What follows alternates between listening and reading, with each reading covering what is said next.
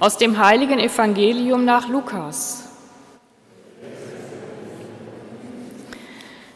In jener Zeit kamen einige von den Sadduzäern, die bestreiten, dass es eine Auferstehung gibt, zu Jesus und fragten ihn, Meister, Mose hat uns vorgeschrieben, wenn ein Mann, der einen Bruder hat, stirbt und eine Frau hinterlässt, ohne Kinder zu haben, dann soll sein Bruder die Frau nehmen und seinem Bruder Nachkommen verschaffen. Nun lebten einmal sieben Brüder. Der erste nahm sich eine Frau, starb aber kinderlos.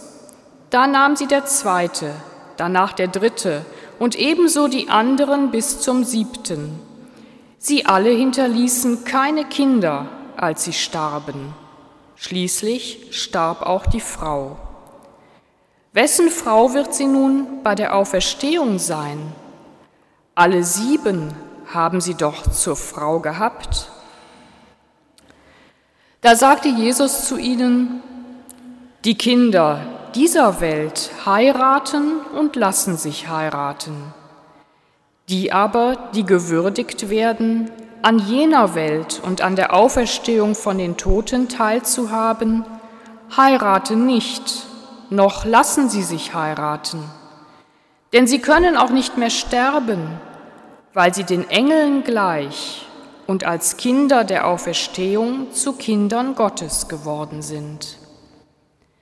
Dass aber die Toten auferstehen, hat schon Mose in der Geschichte vom Dornbusch angedeutet, in der er den Herrn, den Gott Abrahams, den Gott Isaaks und den Gott Jakobs nennt. Er ist doch kein Gott von Toten, sondern von Lebenden, denn für ihn leben sie alle. Evangelium unseres Herrn Jesus Christus.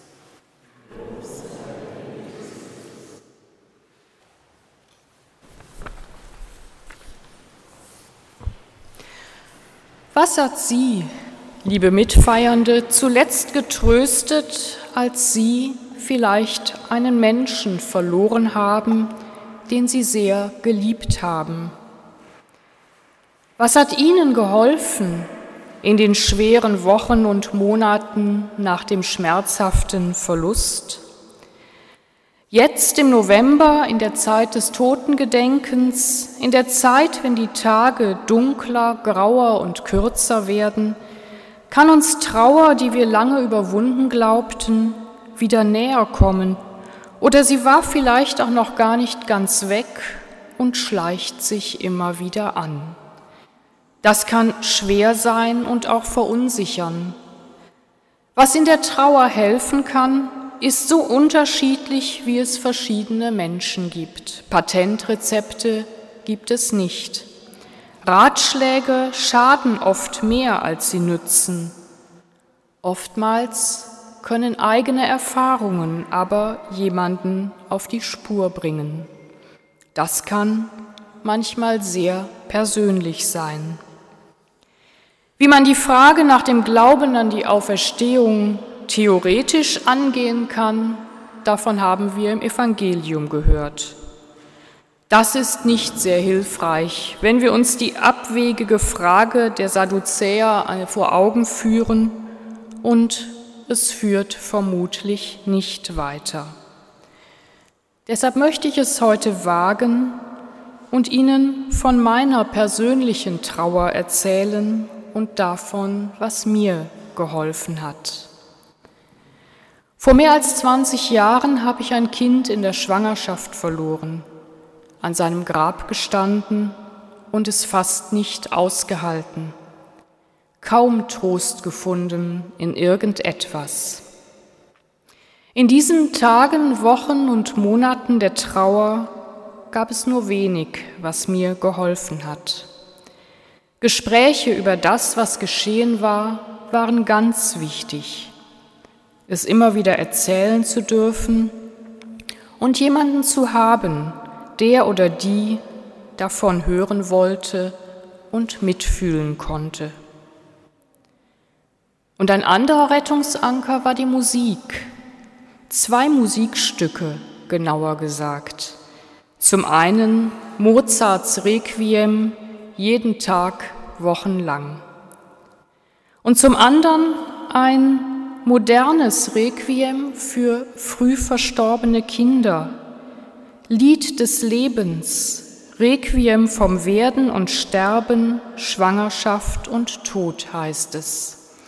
Mit moderner Musik und wunderbaren Texten voller Hoffnung und auch Freude, Schmerz und Trauer und wieder Hoffnung. Hoffnung darauf, dass dieser kleine Mensch nicht umsonst gelebt hat und gestorben ist. Und in diesem Requiem wird der wichtige Satz Jesu aus dem heutigen Evangelium aufgegriffen. Denn nur ein Satz ist wichtig in dieser absurden Geschichte, in der unter der Spitzfindigkeit der Sadduzäer das Wesentliche verloren zu gehen droht. Die Sadduzäer, sie lassen keine Gelegenheit aus, Jesus eine Falle zu stellen, weil er es wagt, die Liebe über das Gesetz zu stellen.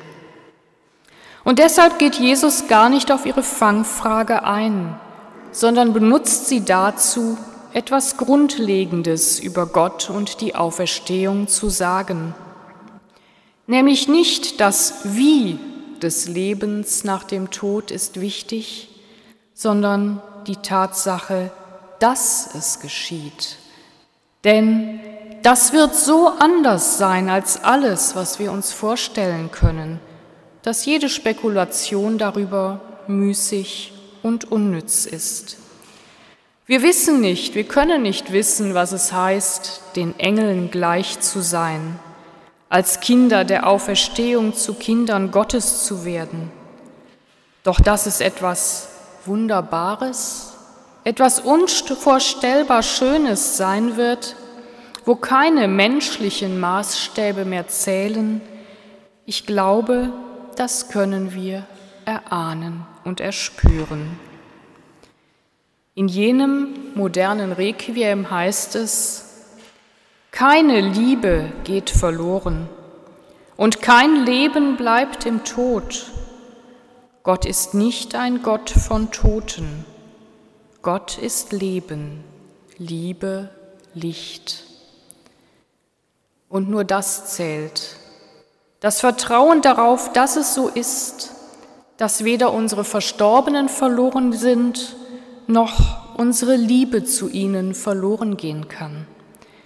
Dass alles Leben aufgehoben und geborgen ist bei Gott in unendlicher Liebe dass Gott lebt und liebt und Licht bringt in alles Dunkel. Sei es das Dunkel, von dem wir vielleicht meinen, dass es unsere Verstorbenen umgeben könnte, weil etwas unvollendet geblieben ist, sei es das Dunkel, in dem wir mit unserer Trauer gefangen sind. Diese Zuversicht begegnet uns auch im allerletzten Buch der Bibel, der Offenbarung. Wir haben es in der Lesung gehört. Alle Trauer, alle Mühsal, alle Tränen haben ein Ende. In dieser Hoffnung und Zuversicht, mit diesen Worten im Ohr, mögen wir in diese Novembertage gehen. Einmal kommt die Zeit, da werden alle Tränen getrocknet, die Wunden geheilt. Die Welt glänzt wie nach großem Regen. Wolken fließen über vor Licht. Die Sonne malt Farbenbögen in den Himmel. Einmal kommt die Zeit, da wird kein Schmerz mehr sein, keine Trauer, kein Tod. Gerechtigkeit und Frieden küssen sich und tanzen das Fest ohne Ende. Die ganze Schöpfung und alles, was war, wird wieder sein, verwandelt in Licht und Leben. Amen.